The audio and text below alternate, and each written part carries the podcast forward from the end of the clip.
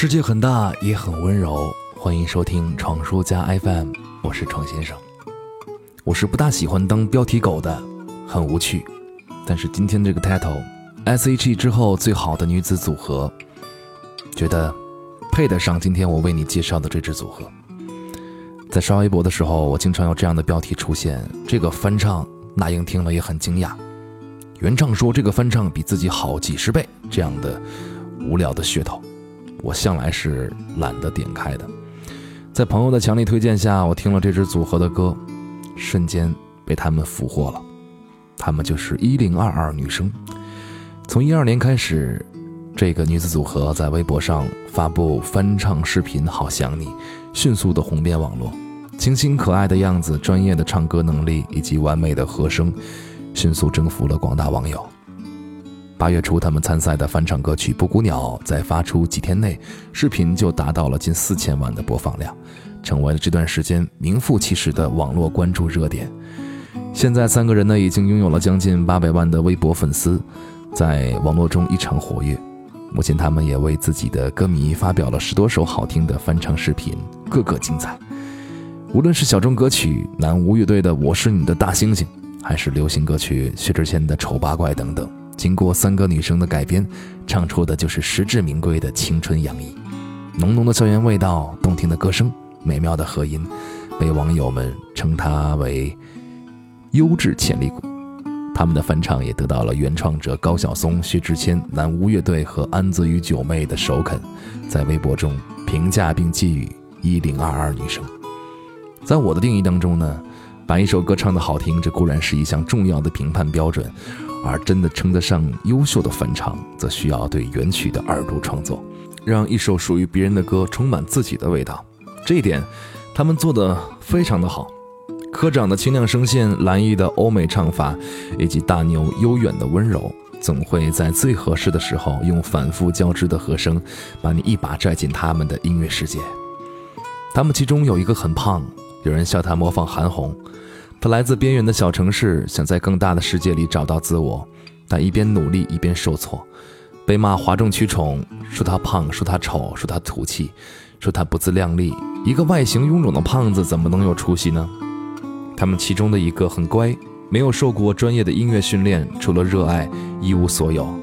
走进大众视野里的每一步都小心翼翼，每一句唱得不好都能撬动他的自信，每一句拖后腿都让他如履薄冰。有人嗤笑，一个野路子能走多远呀？他们中的一个很酷，酷到为了学音乐和父母闹僵，独自北上。广东到北京的路途有多远，他也许不知道，但是学音乐的道路有多远，他未必就不知道。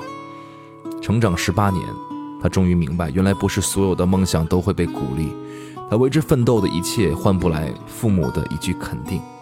而他们就有一个共同的名字，就是一零二二女生。凭借缘分成为室友，因为热爱一起唱歌。十八岁，三个人爱唱歌，只是九个字就能开始概括的故事。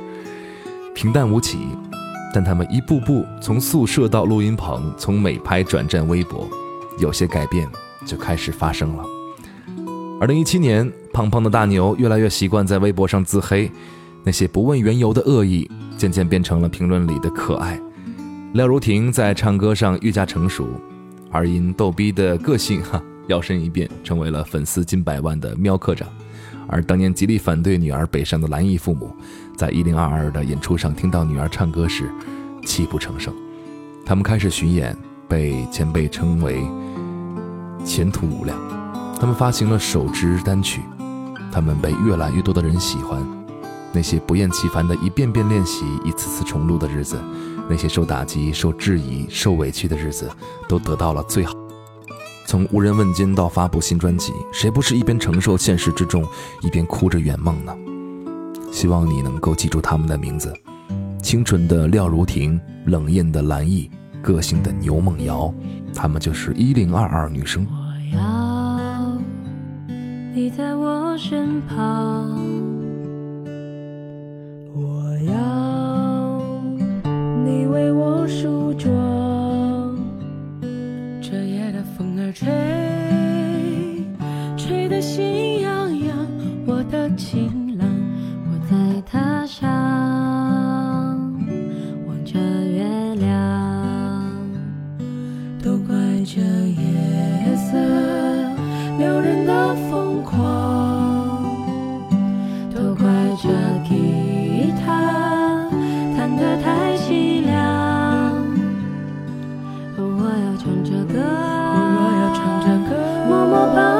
想，我的情郎，你在何方？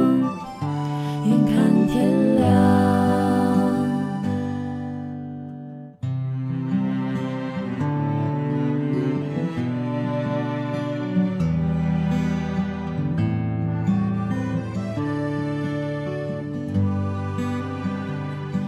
都怪这夜色撩人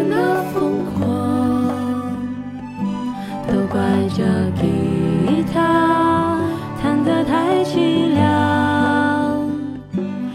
我要唱着歌，我要唱着歌，默默把你想，我的情郎，你在何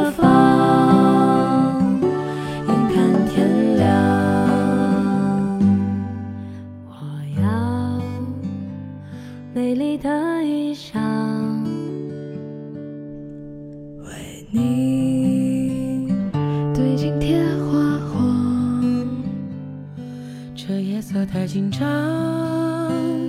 时间太漫长我的情郎我在他乡望着